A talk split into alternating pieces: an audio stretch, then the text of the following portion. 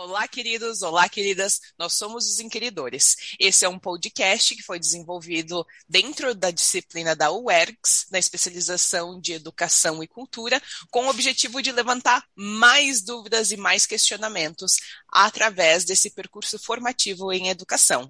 Hoje a gente vai debater acerca do uso das tecnologias da sala de aula e quantos atravessamentos esse simples tópico pode trazer.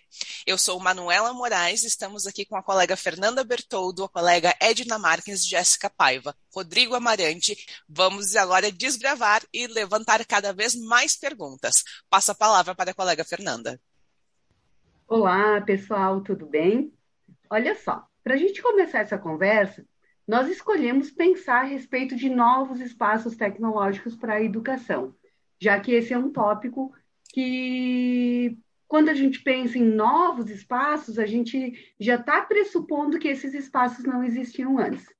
Mas, antes disso, é fundamental a gente falar um pouco acerca dessa espacialidade que envolve a, edu a educação e, principalmente, de que educação a gente está falando, de que educação a gente quer produzir, que é esse o nosso desejo. Nós não temos a pretensão aqui de trazer muitas respostas, como a Manu mesmo trouxe para nós no começo, Talvez o que a gente vai fazer é produzir mais e mais questões para que a gente pense acerca desses processos. Que isso nos questione, que promova de fato um, um movimento reflexivo que nos ajude a fugir, a fugir dessa narrativa que traz sempre uma única resposta.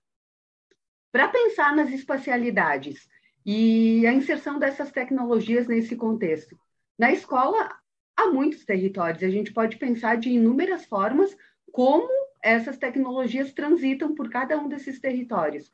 A gente pode pensar dentro da biblioteca, nos corredores, no banheiro, no pátio da escola, na sala dos professores, na sala de aula, na sala de informática, na horta. A gente usa tecnologia nesses espaços, no ginásio, na direção, na sala dos professores, no refeitório. De que forma as tecnologias atravessam todos esses territórios? Cada um deles ele é povoado e compartilhado por um número incontável de imaginários possíveis. E estão o tempo inteiro indo e vindo desses espaços. Vidas, aprendizagens, livros, conversas, confissões, produções, burocracia, planejamento, registros, histórias, leituras, tudo isso, muitas vezes, é atravessado pelas tecnologias. Assim, trazendo um pouco mais para perto essas espacialidades postas nessas rotinas escolares desde sempre, a gente pode pensar em algumas questões. Dentro das escolas, onde estão esses espaços tecnológicos? Onde devem estar esses espaços tecnológicos? Será que existe um único e novo espaço tecnológico para a educação? Será que o único espaço que a gente consegue dar conta dessas múltiplas existências e influências que transitam pela escola tem que ser o laboratório de informática, talvez seria necessário que a gente pensasse que esses uh, que essas possibilidades tecnológicas atravessassem de fato o contexto. Enfim, são inúmeras perguntas que a gente pode fazer. Será que as tecnologias já não atravessam os territórios escolares? E se elas atravessam, elas foram institucionalizadas em algum momento? Posta, enfim, essas perguntas, e a gente podia aqui pensar em tantas outras, né? Que educação é essa que nós sonhamos? Que ali no início da pauta a gente já falou em pensar nas espacialidades que fazem parte da escola, mas também em educação. Que educação é essa que a gente está defendendo e que entende a tecnologia desse lugar? Para isso, a gente vai convocar algumas palavras aqui uh, de quem já produziu muito e sonhou a respeito desse espaço de educação, que é Paulo Freire. Em Pedagogia da Autonomia, ele escreve assim: Ensinar não é transferir conhecimento, mas criar as possibilidades para a sua produção ou para a sua construção. Preciso que, pelo contrário, desde o começo dos processos, vá ficando cada vez mais claro que, embora diferentes em si, quem forma, se forma e reforma ao formar. E quem é formado, forma-se e forma ao ser formado, é nesse sentido que ensinar não é transferir conhecimentos, conteúdos. Quem ensina, aprende ao ensinar, e quem aprende, ensina ao aprender. É dessa educação emancipadora que a gente fala aqui. Edna, contigo. prazer estar aqui partilhando esses questionamentos aqui com vocês. É, e aí, Fê, é, eu estava aqui refletindo, né, por onde continuar essa, essa reflexão. E aí, quando tu cita uma educação emancipadora, é, eu acho que de imediato a gente deve pensar, né, é, em relação à educação emancipadora, no acesso democrático à internet, já que estamos pensando é, esses novos espaços tecnológicos. É, por mais que a pandemia é, trouxe essa emergência é, e essa urgência em democratizar e a necessidade de, de, de, democratizar esse acesso à internet, e sabemos que ele ainda é muito desigual nesse país de proporção, proporção né, continental.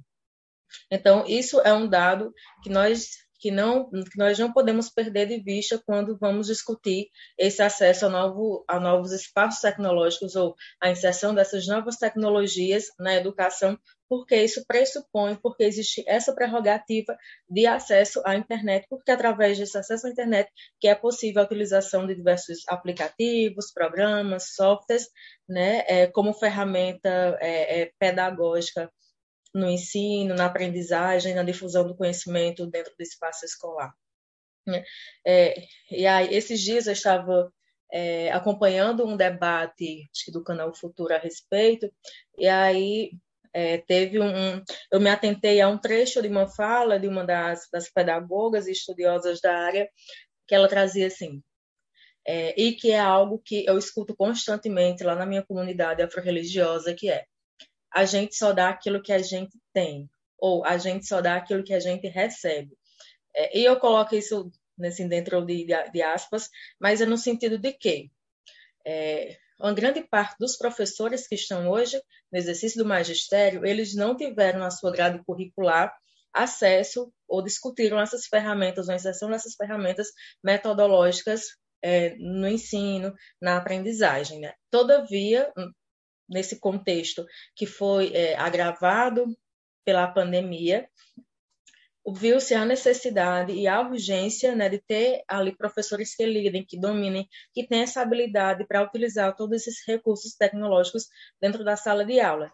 E aí, é, digamos, surgem alguns questionamentos, né? Até que ponto se está inserindo novos recursos tecnológicos ou se está apenas transferindo aquilo que acontecia, na, digamos, no ensino tradicional, quadro e lousa, quadro, lousa, giz, pincel, está transferindo isso para o meio tecnológico apenas com exposição de conteúdos através de um retroprojetor, né, através de, de, de, imagens, até que ponto se está se inovando e se está se utilizando a tecnologia dessa forma, digamos, de fato pedagógica, de fato distinta daquilo, digamos, desse ensino mais convencional, que é o que se vem, digamos, sendo criticado é, constantemente, né?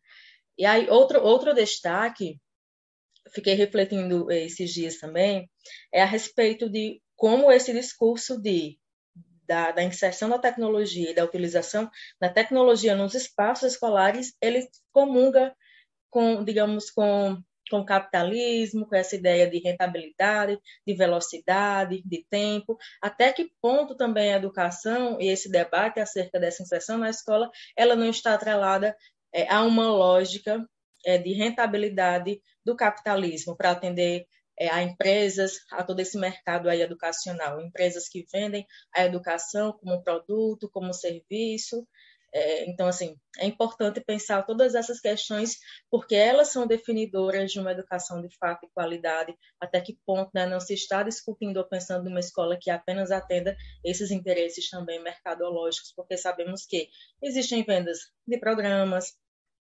é, é, a própria digamos, o, o, a própria necessidade né, de formação desses, professores, desses professores é, digamos, nesses meios tecnológicos, a venda de softwares, então, assim, a implementação de, de um programa assim rede para atender, digamos, uma educação básica. Então, é importante pensar tudo isso e aí eu dou a palavra às demais para a gente seguir nessa conversa. Colega Jéssica, o que, que você pode trazer para nós a respeito dos desafios pandêmicos dentro dessa questão do estudante-professor? Eu não sei se eu digo boa tarde, boa noite, eu não sei que horas vão ouvir. Mas quando a gente fala de desafios pandêmicos voltados para a educação, levando em contrapartida o texto que a gente teve como disponível, que foi a educação em tempos de Covid, ele traz alguns dados bem interessantes. E eu queria focar mais na questão da desigualdade. Como a Edna falou, né? A gente tem um momento pandêmico que empurra todas as pessoas para a mesma situação, mas nem todo mundo tem acesso às mesmas coisas. E o texto fala aqui, é, em relação ao estado do Rio Grande do Sul, que 98,4% das escolas estavam trabalhando de forma remota em 2020. Em contrapartida, a gente tem um dado da Unicef que diz que 4,8 milhões de estudantes não tinham acesso à internet em 2020. Então, a gente tem esse momento em que todo mundo é trazido para essa realidade, as escolas precisam trabalhar de maneira remota, mas tem um grupo de pessoas que não acessam essa educação ao vivo, né? O texto ele também fala de algumas matérias que citam a questão da vulnerabilidade social desses alunos e que os professores têm que se desdobrar para conseguir alcançar todos os alunos da sala de aula. Eles têm realidades diferentes, então tem alunos que conseguem participar de uma aula ao vivo. Tem outros alunos que não, que infelizmente não tem nem celular e muito menos internet disponível suficiente para conseguir participar dessas aulas. Então, os, professor, os professores, eles vão construindo métodos, né? É, livros, cadernos, grupos de WhatsApp, aulas gravadas. Em contrapartida, essa mesma matéria fala que enquanto isso estava acontecendo, o Estado estava pedindo para que os professores conseguissem unificar os seus processos educacionais. Então, a gente tem, novamente, pessoas diferentes numa sala de aula, que estão desassistidas de várias maneiras, e o Estado simplesmente quer ignorar esse grupo de pessoas e focar no processo de unificação, quando nem mesmo a sala de aula é uniforme, né? É, é... A gente também tem. Desculpa, pode falar. Não, eu ia falar que isso é muito interessante, né? Porque a gente também, a gente consegue observar as mazelas e a gente também consegue apontar onde é que está a falha. Me parece uma coisa assim tão ok de a gente conseguir resolver, né? Mas falta diálogo, falta investimento, falta tantas coisas. Exatamente. E aí o texto ele fala também de um ponto que é muito importante, que é a questão da alimentação atrelada ao ensino. Eu não sei como funciona com vocês, né, no estado de vocês, mas aqui eu vivi muito isso, porque eu estudei escola pública, eu tinha colegas que a única alimentação que eles tinham no dia era a alimentação fornecida pela escola. Então, eu estudei em escola estadual, que era de tempo integral, que fornecia três alimentações e era isso que aquele aluno ia comer. Então, a motivação dele para ir para a escola não era o aprendizado, era a alimentação. E aí a gente tem um dado aqui que fala que quando a gente chega nessa aula remota, que a gente tira os alunos da escola, como que funciona essa parte? O interesse deles pela educação sabe? E aí eu acho bem legal que aqui a Prefeitura de Fortaleza, aqui no Ceará, fez uma doação de 40 mil cestas básicas é, para as famílias dos alunos de escola pública, sabe, durante o ano de 2021. Porque foi notável essa situação. A gente tem uma queda da presença dos alunos na sala de aula. Porque eu não sei como funcionou para algumas pessoas, mas, por exemplo, o meu exemplo mais próximo é o meu pai meu pai não parou de trabalhar na pandemia, gente. A empresa funcionou de portas fechadas e ele ia trabalhar todos os dias. Aqui, no que diz respeito à educação, a Jéssica fala do Ceará e a gente traz um pouco de notícias aqui do Rio Grande do Sul. Uh, eu trabalhava numa escola na Zona Norte e a escola reorganizou todos os alimentos que chegavam para a merenda escolar e distribuiu para as famílias que se cadastraram que tinham maior necessidade nós tínhamos antes também uma proposta de entrega de cestas básicas para essas famílias e a gente atendia um público aproximado nessa escolinha específico de 10% do público da escola eram entregues, então, além da merenda escolar, as cestas básicas. Ao longo da pandemia, o que a gente conseguiu perceber é que a gente chegou a um momento que a gente estava atendendo 50% dos estudantes da escola, distribuindo uma vez por semana essa cesta básica com os produtos perecíveis, porque muitos, muitos, muitos estavam sem trabalho e não tinham a possibilidade de uma renda mensal fixa.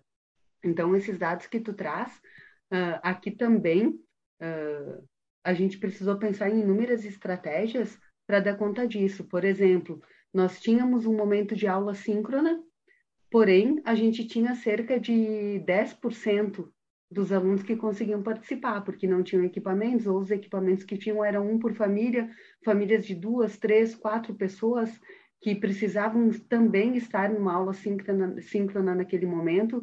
Então, foram inúmeras estratégias para dar conta disso.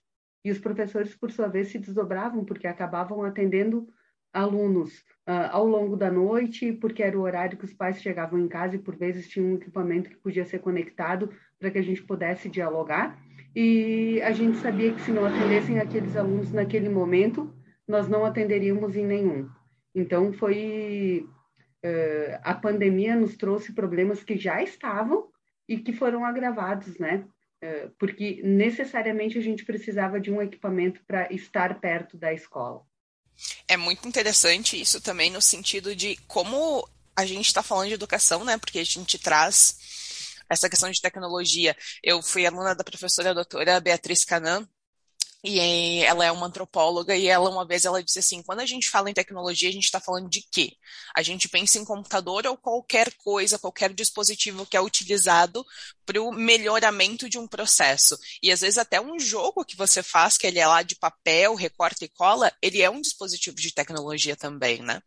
Mas agora falando da, dessa questão, uh, sobre. A gente está falando, então, desses melhoramentos dentro da educação, a gente está falando dessa coisa de poder renovar e criar essa revolução, mas se a gente pega alguns recursos, por exemplo, quando a gente fala de pirâmide de Maslow, que fala que a gente precisa primeiro ter o mínimo, estar tá alimentado, ter segurança, para que depois a gente comece a produzir algo de fato, a gente ainda está tentando batalhar contra coisas muito básicas, que inclusive é a fome, que a gente é, viu é... um agravo nesses últimos quatro anos é alcançar o outro. É uhum. Isso, é, é disso que a gente está falando, né? De conseguir se conectar, alcançar alguém que está do outro lado, que está com a, a, prioridade de quem quem está nesse jogo, ela é tão diferente, né? Uhum.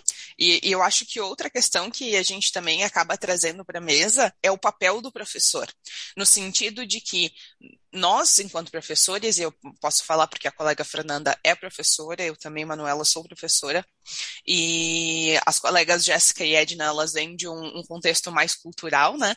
Mas dentro dessa questão de estar em sala de aula, uh, eu fico pensando que o professor ele nunca é apenas o facilitador, como hoje se fala, né, nessa educação centrada no aluno. A gente não é apenas o facilitador, a gente é o psicólogo, a gente é o que conversa sobre sexualidade, muitas vezes, a gente é aquele que escuta o que está acontecendo em casa, às vezes a gente precisa acionar outros dispositivos, outros mecanismos do sistema, seja uma brigada, seja um psicólogo, seja, enfim, o que for, e acaba que quando a gente precisa sentar para se ocupar do nosso papel verdadeiro, que é formar essas pessoas e distribuir esse conhecimento uh, pré-determinado dentro dos currículos, o que sobra de energia para nós para a gente fazer isso? Então, realmente, como a Fernanda trouxe, essa sobrecarga do professor.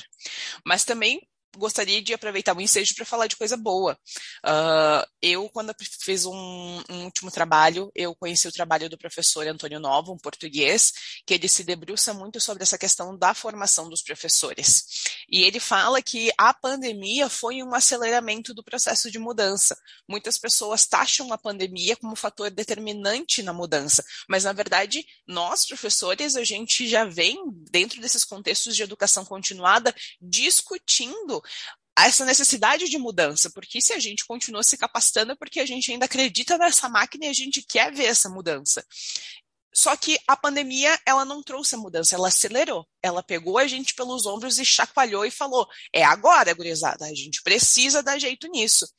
Uh, e, além do mais, ele coloca uma outra coisa que me chama a atenção dentro desse processo de aceleramento. Nós, professores, a gente debatia isso com um cafezinho entre nós, entre os nossos pares, gente que observava essa necessidade de mudança.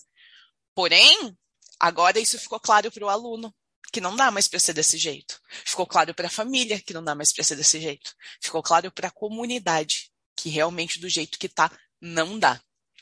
E isso nos leva a pensar que se do jeito que está não dá, qual é a escola do futuro? Como ela precisa ser reinventada ou passar a existir para atender essa demanda de pessoas que agora também conseguem entender que do jeito que está não dá? Então, eu aproveito e faço o convite, né, que para quem está nos ouvindo, que faça a busca no YouTube sobre um pequeno documentário que se chama Escola do Futuro, que vocês vão poder ver. É bem curtinho e vale muito a pena assistir. Eu gosto muito da universidade, todos nós que estamos aqui, a gente está envolvido com esse processo de pesquisa e descobertas dentro do, do âmbito educacional, mas eu sinto que muitas vezes esses nossos debates eles estão muito longe da comunidade. Então, esse documentário ele é muito legal porque são pessoas atuantes dentro dessas comunidades que estão trazendo, não apenas pesquisadores. E uma das falas que me chamou muita atenção no documentário é uma pessoa que ela fala que o nosso método de ensino é do século XIX, o professor é do século XX e o aluno é do século XXI. Então, a gente tem aí recortes não digo nem geracionais, porque não são de geração, mas assim, de séculos entre prática, o que nós estamos formando enquanto professores e o aluno que a gente está recebendo. É importante também observar algumas características desse professor que ele está aí. Numa pesquisa feita em 2017, a gente conseguiu constatar que 70% dos educadores são mulheres, 30% são homens. Esses profs, eles acreditam que a relação com a tecnologia seria melhor se os professores recebessem apoio e uma formação adequada. E é muito engraçado observar que quando eles foram questionados sobre o que quem eles procuram quando existe uma dúvida, eles buscam outros colegas, eles não veem a coordenação pedagógica como uma área de apoio, eles não veem a secretaria como uma área de apoio, eles não veem a direção como uma área de apoio para poder sanar essas dúvidas e ter esses debates. E ainda desses professores que foram pesquisados, 82% revelaram ter uma relação muito próxima com a tecnologia. E eles também acreditam que, mesmo com as limitações que eles têm hoje, encaram de infraestrutura, é possível encaixar em algum momento a tecnologia na sala de aula.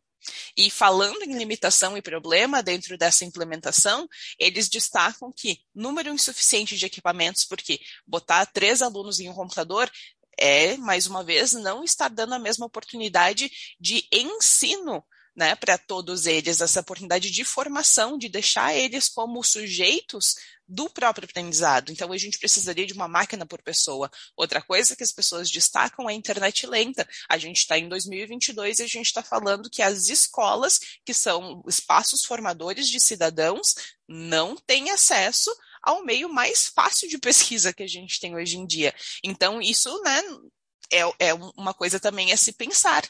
Os computadores também, muitas vezes, eles estão estragados. A gente não, não consegue utilizar o espaço porque deteriorou também. Outra coisa que me chamou muita atenção nessa mesma pesquisa de 2017 foi quando perguntaram para os professores quais, é, qual era a maior sobrecarga deles. 24% eles falaram que um, uma das demandas é achar material pedagógico, 23% falou que preparar, aplicar e corrigir provas também é uma demanda que sobrecarrega deles, e 22% disse que o acompanhamento individual dos alunos é uma dificuldade. Então, a gente tem um professor que ele tem muitas demandas administrativas e volta a falar sobre aquela questão de que nós estamos ocupados uh, fazendo tantas outras coisas que quando a gente precisa sentar e fazer o nosso, a gente já está exausto. Tanto é que, enfim, muitos professores foram atingidos pela síndrome de burnout. E continuando a partir daqui, que bom seria se a gente tivesse uma escola estruturada com uma sala de professores, uh, estruturada também com computadores para esses professores ou internet, ou às vezes até um, um, sistema de tecnologia da informação que possa ser alimentado, como foi a parceria do Google através do Google for Education e Google Classroom com as escolas. Escolas públicas elas não pagavam nada para poder ter acesso a isso, né? E mesmo hoje o Google também tem essa questão de, do formulário, né? De você conseguir criar prova para você corrigir automaticamente, você buscar materiais pedagógicos na própria internet e conseguir fazer um acompanhamento individualizado desse aluno. Então, eu parto do pressuposto a, a partir de, desses dados de que a gente tem meios, a gente tem mecanismos, mas a gente precisa de investimento. A gente tem um professor interessado. Se 82% deles têm essa afinidade com a internet, existe ainda uma curiosidade, mas a gente precisa de fomento e a gente precisa fazer com que o professor enxergue o valor dessa tecnologia. A gente precisa entender que a tecnologia não é você só colocar o data show e o slide, é você fazer com que o aluno programe o próprio jogo, que vai ser a revisão da prova, é trazer esse aluno para esse centro. Então, eu acho bem importante que a gente mais uma vez, ressaltando, a gente não veio aqui para trazer respostas, mas para fazer essas provocações. Se a gente está tendo todas essas dificuldades e também a gente tem essas pessoas disponíveis atualmente, como que a gente vai fazer essa conexão entre essas duas coisas? Então, a gente fica aqui com mais essa pergunta para ser respondida num momento tão importante que a gente está fazendo essa gravação no dia 8 de outubro de 2022. Isso quer dizer que estamos passando por um período de eleições e é mais do que nunca importante saber quem nós estamos elegendo. Né, meu nome é Rodrigo Amarante e eu vou continuar as falas no podcast e para a gente refletir um pouquinho sobre algo que a gente discutia nas aulas como novas práticas de educação. Que novas práticas? Quais são as velhas práticas? Né? Retomando os materiais de estudo que foram disponibilizados ao longo da disciplina, né? Eu destaquei um excerto para ilustrar o que, que eu quero questionar aqui. Somos, ou deveríamos ser, os habitantes de uma futura sociedade da aprendizagem. Para aqueles que elaboram políticas, a sociedade da aprendizagem é o horizonte sobre o qual se refletem suas decisões e se enquadram instrumentos governamentais. Também professores, pedagogos e pesquisadores educacionais concentram-se na sociedade da aprendizagem para selecionar importantes questões, refletir sobre as mesmas e racionalizar o que eles e outros estão fazendo ou tenham que fazer. Nesse contexto, né, desse excerto, eu trago algo que Michel Foucault escreveu, que, que é: Isso é porque o conhecimento não foi feito para compreender. Ele foi feito para cortar. O que principalmente foi pontuado até aqui e com veracidade total, que a Jéssica trouxe muito bem ali, é a questão do que a pandemia mais mostrou também não só as oportunidades, mas as grandes desigualdades, as profundas desigualdades que às vezes passavam despercebidas, né, num cenário educacional, de, de forma geral. Então a gente fala em novas práticas, a gente lê e ouve discursos lindos, cheios de esperança e renovação e de novas práticas. A gente tem acesso a projetos políticos pedagógicos, né, cheio de teorias, cheio de discursos lindos. Agora a tão em voga a teoria da aprendizagem socioemocional e todos os discursos implicados nessas novas práticas, questionando as antigas práticas. Mas por vezes é algo tão vazio e superficial.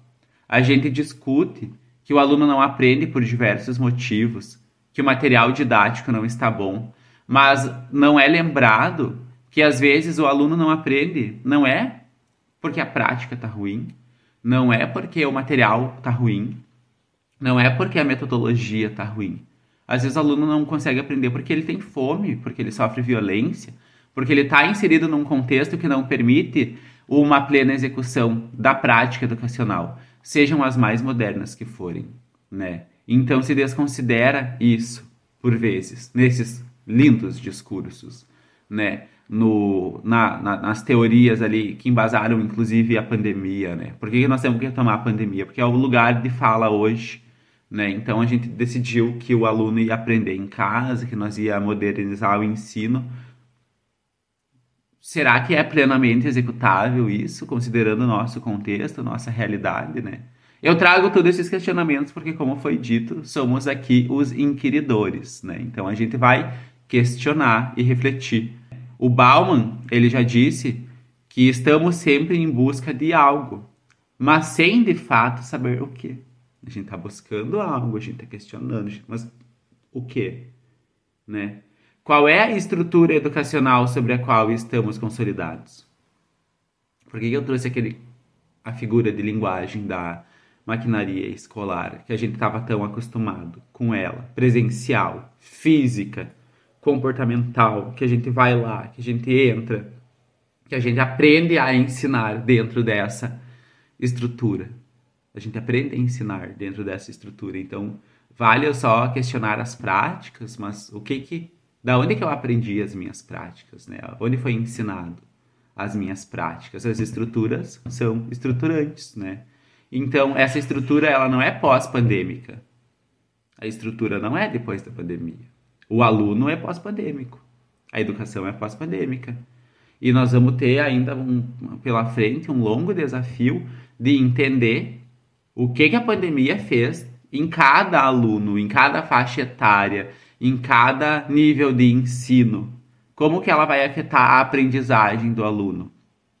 Porque uma coisa é se a gente modificou muita coisa, de, de, desde a forma de se relacionar, de, enfim, dentro desse cenário pandêmico, como que não ficou aquela criança que necessita de uma interação, né?